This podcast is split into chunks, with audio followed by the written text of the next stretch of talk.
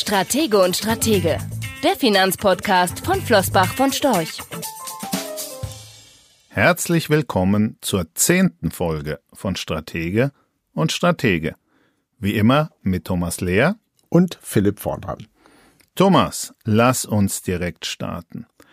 Eine Frage beherrscht die Diskussion unter Anlegern, und ich glaube, da sind wir uns einig, derzeit wie keine zweite. Warum entkoppelt sich die Entwicklung der Kapitalmärkte, warum entkoppelt sich die Börse scheinbar so sehr von der Entwicklung der Realwirtschaft? Jetzt frage ich mal ganz blöd zurück. Tun Sie das denn?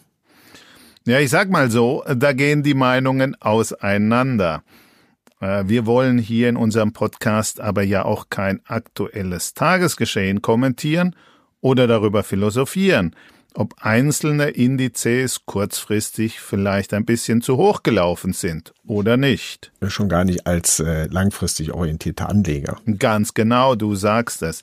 Ich finde aber, gerade wenn wir hier Allgemeines oder ganz Grundsätzliches zum Thema Geldanlage und Börse beleuchten, gehört die Frage in diesen Podcast, und zwar deswegen, weil es zu dieser Frage ein paar Gedanken gibt, die erklären oder daran erinnern, wie Börse funktioniert. Ich lese dir mal eine Frage vor, wie ich sie in den letzten Tagen zigfach gestellt bekommen habe, und du versuchst dich dann an der Antwort. Herr Vorndran, Sie müssen doch zugeben, wer heute aus einem Halbjahresschlaf aufwacht, der würde doch mit Blick auf die Kapitalmärkte niemals vermuten, dass wir gerade Zeuge des größten Wirtschaftseinbruchs der Nachkriegsgeschichte werden. Oder wie sehen Sie das? Gute Frage, zumal ich zugeben muss, dass ich selbst die Dynamik der Erholung auch etwas unterschätzt habe und ganz ehrlich immer noch so eine gewisse Skepsis in mir trage. Aber? Naja, gehen wir das doch mal der Reihe nach durch. Äh, Zunächst mal denke ich, wir müssen präzise bleiben. Lies mal den Anfang von der Frage nochmal vor, bitte. Herr Vorndran, Sie müssen doch zugeben, wer heute aus einem Halbjahresschlaf aufwacht, der würde doch mit Blick auf die Kapitalmärkte niemals vermuten. Stopp, reicht. Äh, ich war mir nicht sicher, ob ich das richtig in Erinnerung hatte. Die Frage bezieht sich auf die Entwicklung der Kapitalmärkte. Jo. Äh, de facto ist es aber vermutlich gar nicht die Entwicklung der Kapitalmärkte ganz allgemein, die dazu Fragezeichen führt. Es ist schon in allererster Linie die Entwicklung des Aktienmarktes. Mhm. Ja. Abseits der Aktienmärkte, korrigier mich, wenn du das anders siehst, ist die Entwicklung ja im Grunde genommen stimmig. Stimmt. Äh, da haben wir den Ölpreis, der immer noch etwa ein Drittel niedriger notiert als zu Jahresbeginn. Dann schaue ich auf den Goldpreis, der mit seinem deutlichen Plus ja durchaus darauf hinweist, dass da etwas passiert sein muss. Drittens die deutlich höhere Volatilität, die übersetzt bedeutet, dass das Absicherungsbedürfnis, so würde ich das jetzt auf jeden Fall mal interpretieren, anscheinend doch immer noch sehr ausgeprägt ist. Jedenfalls müssen Anleger für den Kauf von zum Beispiel Put-Optionen heute sehr viel höhere Prämien bezahlen als zum Jahreswechsel oder im Schnitt der vergangenen Jahre. Naja, und dann sind da natürlich noch äh, die, sehr, die sehr viel tieferen Renditen. Das genau. ist ja das Allerwichtigste. Absolut, genau. Und zwar vor allem in den USA, also dort, wo Anleger über die vergangenen Jahre am überzeugtesten davon waren, dass sich die Zinsen wieder in Richtung vier oder sogar fünf Prozent bewegen äh, werden. Aber nichts ist es mit vier oder sogar fünf. Am Jahresanfang waren es immerhin noch knapp zwei Prozent und heute 0,6 Prozent für zehnjährige US-Staatsanleihen. Auch das gehört zu der Entwicklung der Kapitalmärkte. Ölpreis, Goldpreis, Volatilität, das ist die Halbjahresbilanz. Also wenn ich aus einem Halbjahresschlaf aufwachen würde, dann hätte ich schon den Eindruck, dass da etwas äh, passiert ist. Okay, da bin ich absolut bei dir. Es sind nicht pauschal die Kapitalmärkte. Aber das, was du da gerade alles aufgezählt hast, lässt für viele Anleger die Bewegung an den Aktienmärkten ja nur noch surrealer erscheinen. Getreu dem Motto einbrechende Makrodaten, einbrechende Unternehmensgewinne und parallel dazu kennen die Aktienmärkte seit Monaten nur eine Richtung. und die zeigt steil nach oben. Du musst schon zugeben, dass das ein bisschen, sagen wir mal, kontraintuitiv ist. Ja, ja, also überhaupt keine Frage. Ich nicke auch die ganze Zeit, während du das da so äh, einbrechende Makrodaten, einbrechende Unternehmensgewinne. Nein, nein, kontraintuitiv gefällt mir in dem Zusammenhang sogar ziemlich gut. Man würde das intuitiv wahrscheinlich so nicht erwarten. Ich sag ja, ich war und bin auch eher skeptisch. Auf der anderen Seite ist diese Erholung aber längst nicht so absurd, wie sie oft dargestellt wird. Weil? Also fangen wir mal mit der vermeintlichen Entkopplung von Konjunkturdaten und Aktienkursen an. Das ist ja so der Kern der Kritik. Im Grunde genommen ist das ja aber keine Seltenheit. Makrodaten oder Quartalzahlen von Unternehmen geben dir Auskunft darüber, was in der Vergangenheit passiert ist. Äh, der Blick in den Rückspiegel, wie man so schön sagt. Parallel dazu antizipieren, diskontieren die Aktienmärkte die Zukunft. Dass es da zu einem Auseinanderlaufen, also einem Entkoppeln kommt, liegt ja in der Natur der Sache. Ja, aber Herr Lehr, eine so starke Abkopplung von Makrodaten und Aktienkursen wie aktuell, die hat es doch noch nie gegeben. Ja. Ich zitiere einfach ja, mal ja, die Frage. Äh, aber, aber Kunststück, ja. So eine starke Diskrepanz zwischen dem Gestern und dem Morgen hat es ja auch noch nie gegeben. Meist ist doch das Abdriften in eine Rezession oder auch die anschließende Erholung ein schleichender Prozess. Da gibt es selten den ganz klaren Bruch oder jetzt das klare Startsignal. Diesmal war oder ist das etwas anders? Ja, du sprichst ja vom globalen Shutdown oder Lockdown oder wie auch immer man das nennt. Genau. Ein beinahe gleichzeitig rund um den gesamten Erdball einsetzender Nachfrage- und Angebotsschock. Es hat im März, April mit Wissen um diesen Shutdown am Aktienmarkt zu Recht ja auch niemanden mehr interessiert, wie jetzt die Daten, also die Makrodaten aus Januar oder wie die Gewinne der Unternehmen im Jahr 2019 ausgefallen sind. Das waren ja die Daten aus der Welt von gestern. Genau. Auch da gab es eine Entkopplung Markt heute und Daten von gestern. Jetzt sind wir im Sommer 2020 und bekommen die Daten aus dem zweiten Quartal, das wie der globale Shutdown aber ja schon fast wieder Geschichte ist. Gleichzeitig wissen wir heute um die gigantischen Hilfs- und Stimulusmaßnahmen der Politik. Wir wissen um unlimitierte, im Grunde unlimitierte geldpolitische Unterstützung. Wir wissen um die inzwischen einsetzende wirtschaftliche Erholung. Jetzt mal ganz gleich, ob das jetzt ein U oder ein L wird. Und auf dem Zeitstrahl rückt ja auch eine gewisse Form der Normalität, wie auch immer die aussehen und wann auch immer sie einsetzen wird, Monat für Monat einen Monat näher. Oder einfach nur ein Gewöhnungseffekt. Genau, oder der.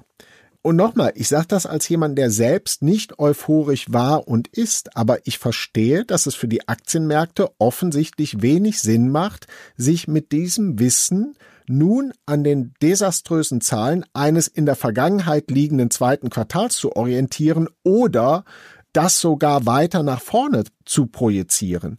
Die Aktienmärkte antizipieren die Zukunft und die beschränkt sich nicht auf wenige Wochen oder zwei, drei weitere schwache Quartale, sondern streng genommen auf die Ewigkeit. Und die beschränkt sich nicht auf wenige Wochen, sondern streng genommen auf die Ewigkeit. Das gefällt mir. Das ist wahrscheinlich ein ganz entscheidender Satz. Ja, daran muss man Anleger und übrigens auch sich selbst tatsächlich immer wieder erinnern, es geht bei dem vermeintlich fairen Wert eines Unternehmens, an dem man sich beteiligt, weder um den Gewinn oder Verlust des zurückliegenden Quartals. Und erst recht nicht um die Konjunkturentwicklung im zurückliegenden Quartal. Oh ja, guter, guter Hinweis. Das ist noch ein guter Punkt. Zu dem komme ich gleich nochmal. Äh, aber nochmal, es geht also nicht um die zurückliegende Gewinnentwicklung. Der faire Wert ergibt sich aus den künftigen Erträgen. Und zwar von heute bis unendlich. All diese Erträge kaufe ich mit dem heutigen Aktienkurs. Ja, nimm nur mal die Erträge der kommenden zehn Jahre. 40 Quartale. Ja, und werf jetzt die Erträge dieser 40 Quartale gedanklich mal auf einen großen Haufen. Natürlich hat da das kommende Quartal eine gewisse Relevanz und auch das danach. Aber die Relevanz der anderen 38, 39, 37 Quartale ist ja in Summe viel, viel höher. Je sicherer ich sein kann, dass mein Unternehmen über diese Zeit Geld verdient oder sogar wächst, umso weniger müssen mich die Dellen im kommenden oder im letzten oder im übernächsten Quartal kümmern. Ich habe da schon eine große Sympathie für jemanden, der argumentiert, Herr Vornran, Herr Lehr, ich mache einen Haken an 2020, das ist halt wie es ist und meinetwegen auch noch an das erste Halbjahr 2021. Das sind von heute nach vorne schauen zwölf Monate, die für mich als langfristig orientierter Investor aus gut nachvollziehbaren Gründen nicht die Benchmark für die Erträge der Jahre danach sind. Ich schaue auf mindestens zehn Jahre. Mhm. Vielleicht ist es für den einen oder die andere, zumindest hier in Deutschland, verständlicher, wenn wir das Top-Unternehmen mit Top-Geschäftsmodell durch eine Top-Immobilie in allerbester Lage ersetzen. Ja, das äh, ist eine gute Idee. Also eine, eine Immobilie, die du schon immer mal kaufen wolltest. Und jetzt bietet man dir in der Corona-Krise äh, diese Immobilie mit einem Abschlag von, sagen wir mal, 20 Prozent an. Schnäppchen. Genau. Bedingung, Achtung, du darfst den Mietern in den kommenden zwölf Monaten, also bis Mitte 2021, nur die halbe Miete berechnen. Damit kann ich leben. Ja, und wenn du ein Langfristinvestor bist, dann ist dir das nicht gänzlich egal, aber du würdest dich wahrscheinlich doch sogar auf einen Abschlag von minus zehn Prozent runterhandeln lassen. Naja, als Franke komme ich knapp hinter dem Schwaben. Du weißt, was ich meine. Aber äh, grob kalkuliert gehen mir ja, die Hälfte der Mieten in den kommenden zwölf Monaten verloren und damit etwa fünf Prozent meines Umsatzes der kommenden zehn Jahre. Das ist selbst ein Abschlag von zehn Prozent war noch akzeptabel, auch für den Franken. Siehst du, und dann kommen wir schon langsam in die Region der Abschläge, von denen wir im Moment am Aktienmarkt sprechen. In deiner Rechnung ist der Spuk nach zwölf Monaten aber auch vorbei. Du weißt, dass es genügend warnende Stimmen gibt, die sagen, nee, nee, nee, nee, Herr Lehr, die Wirtschaft wird sich im kommenden Jahr zwar erholen, aber es wird wohl eher 24 als zwölf Monate dauern, bis wieder die volle Miete gezahlt wird.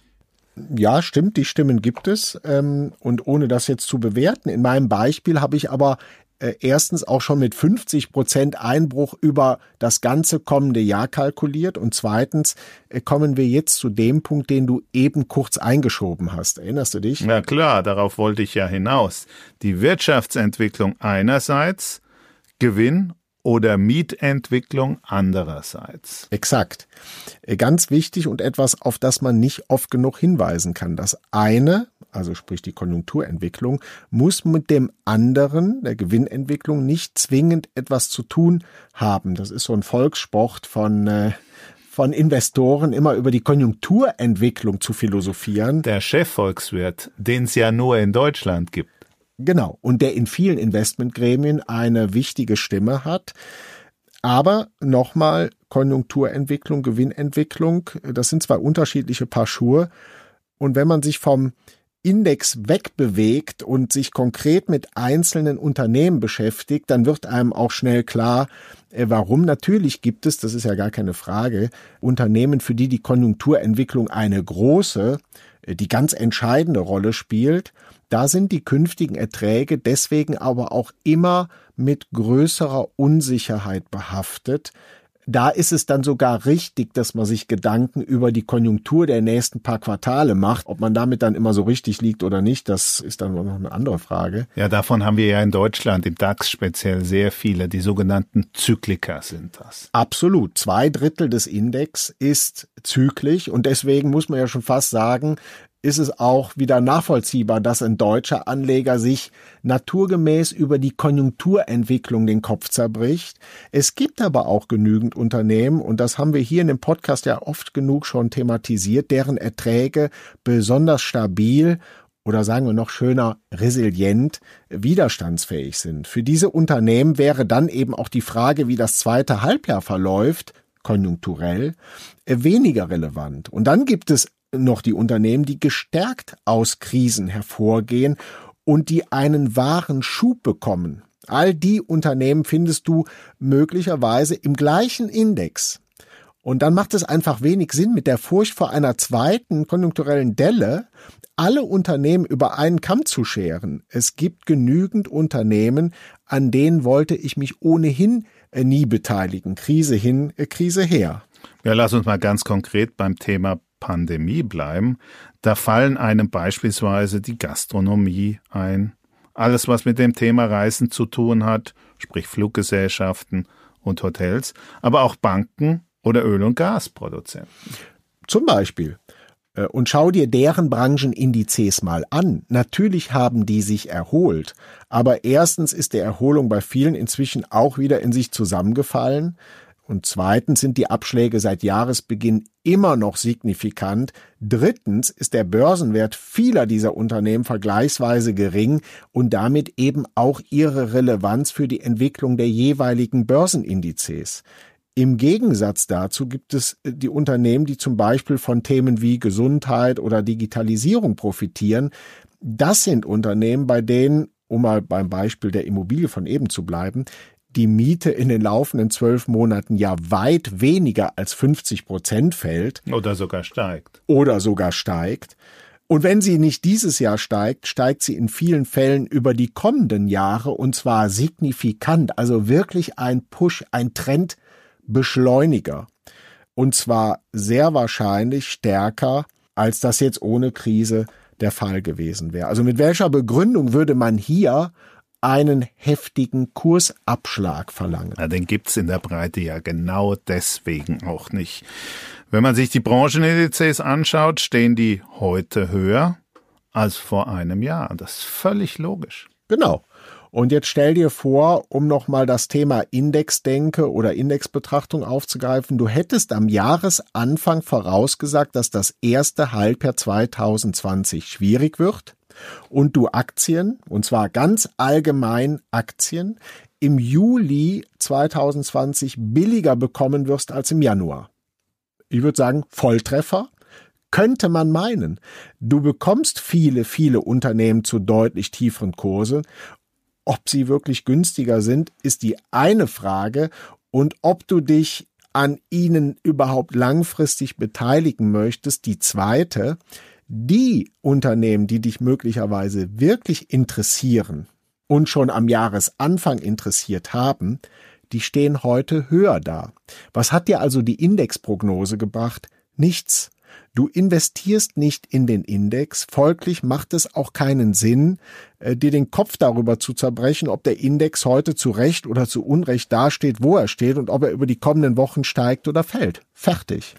Also, zusammengefasst. Zusammengefasst, ich verstehe die Frage. Es geht mir möglicherweise nicht anders, bei einigen Indizes zumindest, also auch einigen vor der eigenen Haustür. Es gibt allerdings speziell für mittel- bis langfristig denkende Investoren durchaus auch gute Gründe für diese Erholung, vor allem dann, wenn man sich konkret mit einzelnen Unternehmen, mit einzelnen Investments beschäftigt. Wie immer gibt es Unternehmen, die ich interessant finde und solche, die ich mit der Kneifzange nicht anfassen würde. Da unterscheidet sich übrigens das Jahr 2020 nicht von allen anderen 30 in der Vergangenheit dass Makrodaten und Aktienkurse nicht zusammenpassen. Also diese Entkopplung, äh, an der sich da die Geister scheiden, ist nicht neu und hat etwas mit den unterschiedlichen zeitlichen Bezugspunkten, mit dem zeitlichen Horizont zu tun. Daten von gestern und heute sind das eine, der Antizipationsmechanismus der Aktienmärkte das andere.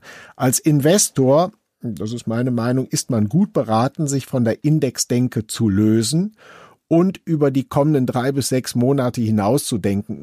Ich jedenfalls hätte am Jahresanfang niemals damit gerechnet, dass die ersten drei Monate so laufen, wie sie gelaufen sind. Und ich hätte Ende März übrigens auch nicht gedacht, dass das zweite Quartal so laufen wird, wie es gelaufen ist. Ich bin also nachweislich der vollkommen falsche Ansprechpartner, wenn es um die Entwicklung der nächsten drei Monate geht. Deswegen sollten wir beide regelmäßig mehr als einen Halbjahresschlaf machen, dann kommen wir um solche Prognosen herum. Einen letzten, meiner Meinung nach extrem relevanten Punkt hast du jetzt aber ganz unter den Tisch fallen lassen. Du meinst die Zinsen, richtig? Du bist ein Hellseher. Die habe ich nicht vergessen und schon gar nicht unter den Tisch fallen lassen. Die habe ich mir ganz bewusst für die Überleitung zum zweiten Thema aufgehoben. Denk an den fairen Wert, über den wir eben gesprochen haben. Ich habe eben gesagt, dass sich der faire Wert aus den künftigen Erträgen ergibt. Korrekt hätte ich natürlich sagen müssen, der faire Wert ergibt sich aus den abgezinsten künftigen Erträgen. Genau. Da spielen Überlegungen eine Rolle wie, was ist ein künftiger Ertrag aus dem Jahr X denn heute wert?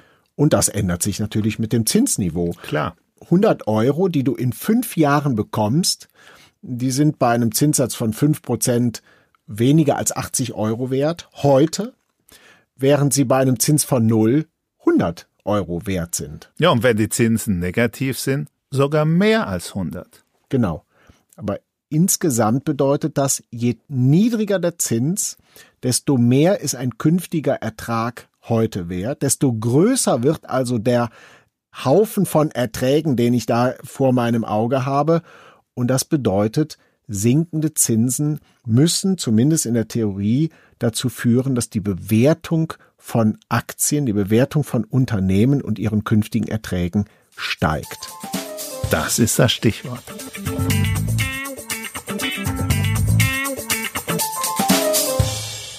So, Philipp, jetzt haben wir eben über Zinsen gesprochen und darüber, dass die uns nach vorne blickend noch eine ganze Zeit beschäftigen werden, auch bei der Frage, was Weil ist wir denn keine haben. Genau, richtig. Also keine Zinsen beschäftigen uns. Eine Frage wird in dem Zusammenhang immer wieder gestellt, die lautet sinngemäß, wie können Sie sich, Herr Vorndran, bei Flossbach von Storch so sicher sein, dass die tiefen Zinsen zu einer nachhaltig höheren Bewertung bei Aktien führen werden, wo wir doch in Japan seit inzwischen 20 Jahren Zinsen unter 1% haben und bei den dortigen Aktienindizes kaum etwas passiert ist? Ja, Thomas, äh, die ist mir auch in der alten Welt, also vor Corona, immer wieder mal gestellt worden.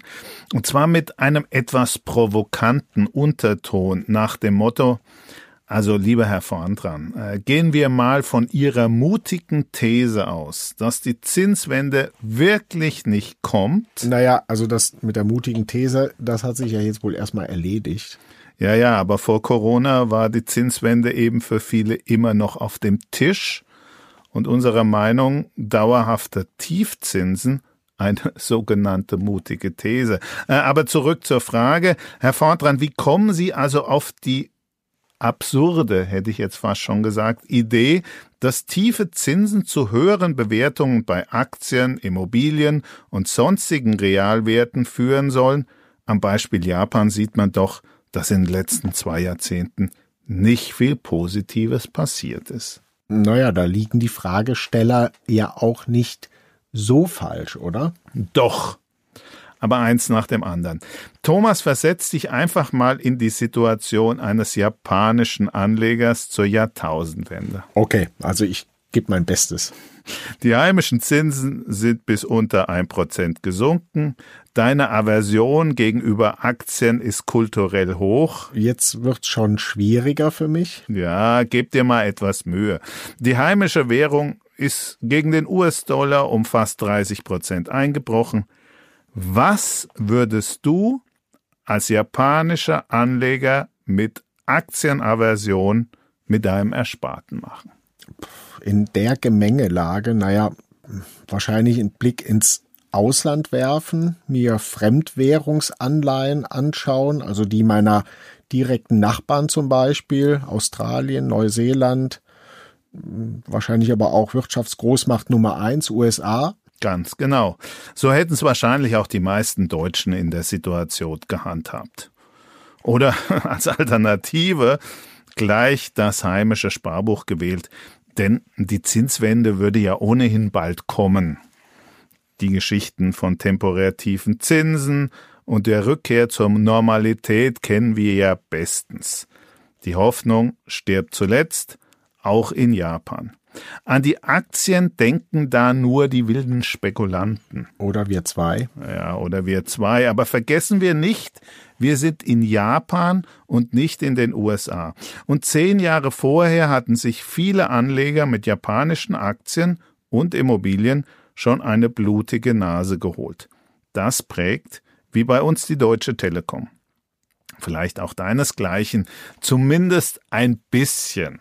Ja, und Aktien waren ja auch schlicht nicht nötig, denn in den Anleihemärkten rund um Japan da lockten ja immer noch traumhafte Renditen. Sieben Prozent äh, waren das, glaube ich, damals für die australische, ein bisschen mehr für die neuseeländische und selbst für die US-Staatsanleihe gab es immer noch knapp sieben, sechseinhalb, knapp sieben Prozent.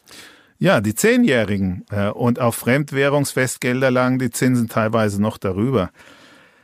Da sagt doch jeder konservative Anleger, genau die Zinsen will ich haben. Stell dir doch mal vor, amerikanische Staatsanleihen würden heute mit 6,5 Prozent rentieren.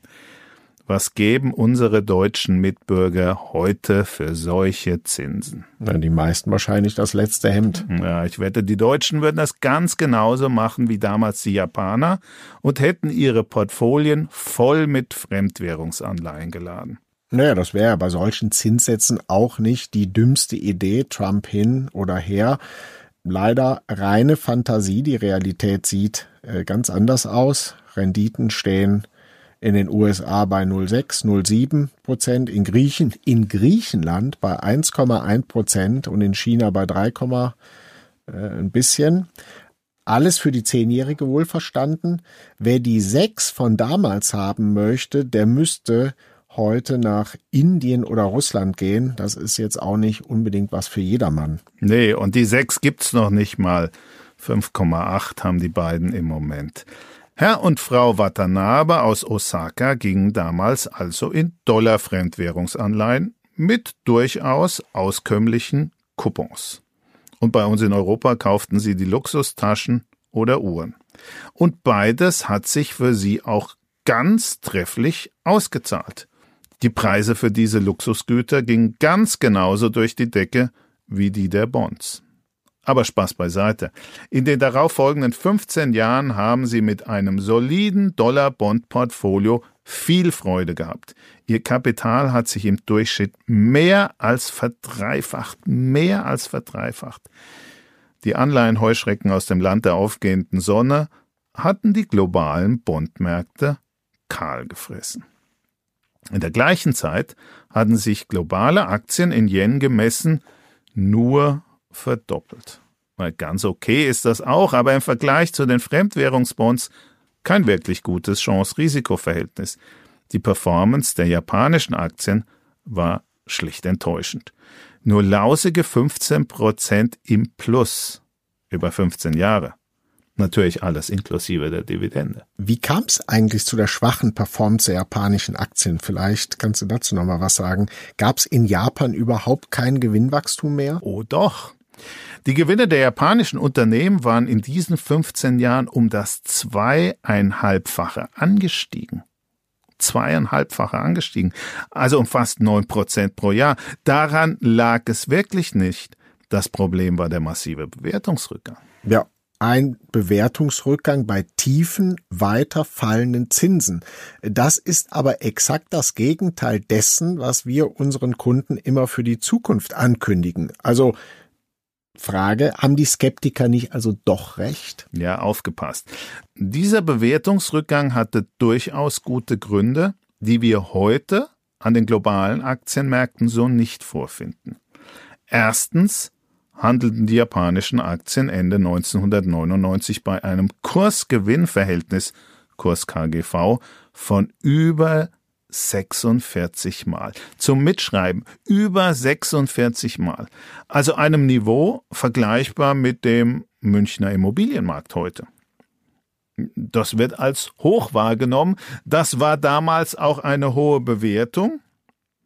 Aber in Japan in dieser Phase nichts Ungewöhnliches. 1994 lag die Bewertung gar bei einem über 70-fachen.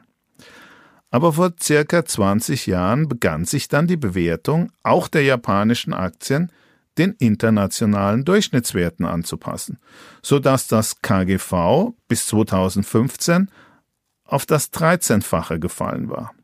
Das Bewertungsniveau hatte sich also mehr als getrittelt. Das konnten die deutlich gestiegenen Gewinne gerade mal so kompensieren. Ja, dann sollten aber japanische Aktien bewertungstechnisch jetzt doch irgendwo so ihren Boden gefunden haben, oder? Stimmt, äh, seit 2015 haben wir deshalb auch das Niveau gehalten. Die Gewinne sind weiter gestiegen, die Kurse natürlich auch. Wichtig, gestiegen sind die Kurse, nicht die Bewertung. Äh, immer noch ein Widerspruch zu unseren Prognosen, oder nicht? Ja und nein. Denn, und jetzt komme ich zum zweiten notwendigen Faktor, um den Bewertungsturbo zu starten, brauchte es noch einen Weltzins bei nahe Null. Das sollte am Beispiel der japanischen Anleger Anfang des Jahrtausends doch klar geworden sein. Entscheidend für die Umschichtung in Richtung Realwerte sind nicht allein die nominalen Zinsen in Japan, also dem Heimmarkt gewesen, sondern das, was der globale Anleihemarkt an Renditepotenzialen global hergab. 1% in Japan ist die eine Sache, 6,5% in den USA die andere. Da flüchte ich einfach von A nach B, aber bleibe in der vermeintlich sicheren Anlage. Das hat sich aber mit der Corona-Krise radikal geändert. Der Weltzins ist heute bei Null. Flüchten kann man, aber es bringt keine Zusatzrendite mehr ein. Zum langfristigen Mehren der Kaufkraft eines Vermögens bleibt nur noch die Flucht in erstklassige Realwerte. Für viele der Sprung ins kalte Wasser. Das Risiko. In Japan, in Deutschland, in der Schweiz, in den USA, kurzum global. Und deswegen werden die Bewertungen in Japan in Zukunft wieder steigen, wieder auf über 40 Mal, was meinst du? Und natürlich nicht nur in Japan. Ja, wie hoch und wie schnell, das kann dir keiner genau sagen. Das sind die Gretchenfragen für uns Anleger. Da können wir so viele Analysen machen, wie wir wollen. Der Markt wird uns am Ende die realen Ergebnisse präsentieren. Klar ist für uns nur eins. Wir werden uns an höhere Bewertungen gewöhnen. Sie sind die neue Normalität und alle, die heute sagen, der Markt ist zu teuer, die werden sich in fünf Jahren noch umschauen das ist eben dieser Berg, den du gerade eben aufgeschichtet hast und der eben mit einem viel tieferen Zinssatz diskontiert wird. Das ist der Auslöser der Bewertung. Der Immobilienmarkt gibt ein gutes Beispiel dafür, was möglich ist, wenn der Zug erstmal Fahrt aufnimmt. Und die Sonderentwicklung der japanischen Aktien in den letzten 20 Jahren ist definitiv kein Argument gegen eine höhere Bewertung der globalen Märkte. Die absolute Höhe der finalen Bewertung ist ja auch im Grunde gar nicht so wichtig. Denn für uns als langfristige Investoren zählt ja ohnehin erstmal die Gewinnperspektive. Darauf sollte man sich in erster Linie konzentrieren. Wir müssen die Unternehmen finden mit stabilen und wachsenden Gewinnen und Cashflows. Natürlich müssen wir uns nicht nur die Frage stellen, ob wir die Unternehmen gefunden haben, deren Gewinne steigen, sondern auch, ob deren Kurse das schon vollumfänglich widerspiegeln äh, damit nicht die Bewertung trotz steigender Gewinne fällt, wie du das eben so schön für Japan aufgezeigt hast. Ganz genau, aber da bin ich recht guter Dinge.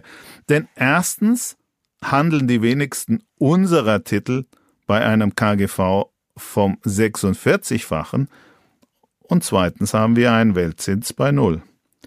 Und die Null steht ja bekanntlich bis zum Sandnimmerleinstag. Oder bis zur nächsten Währungsreform. Ganz genau. Damit sind wir am Ende der zehnten Folge unseres Podcasts. Wenn Ihnen der Podcast gefallen hat, empfehlen Sie uns ruhig weiter und abonnieren Sie unseren Kanal. Weitere Informationen finden Sie auch in den Show Notes dieses Podcasts und auf unserer Internetseite flossbachvonstorch.com. Im August pausieren Stratege und Stratege. Wir hören uns nach der Sommerpause dann im September wieder. Bis dahin, machen, machen Sie, was draus und bleiben Sie gesund. gesund.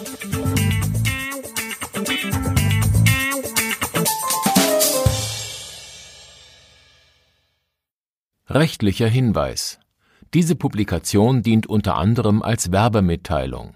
Sie richtet sich ausschließlich an deutschsprachige Anleger mit Wohnsitz bzw. Sitz in Deutschland, Österreich, Luxemburg und in der Schweiz. Die in dieser Veröffentlichung enthaltenen Informationen und zum Ausdruck gebrachten Meinungen geben die Einschätzungen von Flossbach von Storch zum Zeitpunkt der Veröffentlichung wieder und können sich jederzeit ohne vorherige Ankündigung ändern. Angaben zu in die Zukunft gerichteten Aussagen spiegeln die Zukunftserwartung von Flossbach von Storch wider, können aber erheblich von den tatsächlichen Entwicklungen und Ergebnissen abweichen. Für die Richtigkeit und Vollständigkeit kann keine Gewähr übernommen werden. Der Wert jedes Investments kann sinken oder steigen, und Sie erhalten möglicherweise nicht den investierten Geldbetrag zurück. Mit dieser Veröffentlichung wird kein Angebot zum Verkauf, Kauf oder zur Zeichnung von Wertpapieren oder sonstigen Titeln unterbreitet. Die enthaltenen Informationen und Einschätzungen stellen keine Anlageberatung oder sonstige Empfehlung dar. Sie ersetzen unter anderem keine individuelle Anlageberatung. Angaben zu historischen Wertentwicklungen sind kein Indikator für zukünftige Wertentwicklungen. Diese Veröffentlichung unterliegt Urheber-, Marken- und gewerblichen Schutzrechten.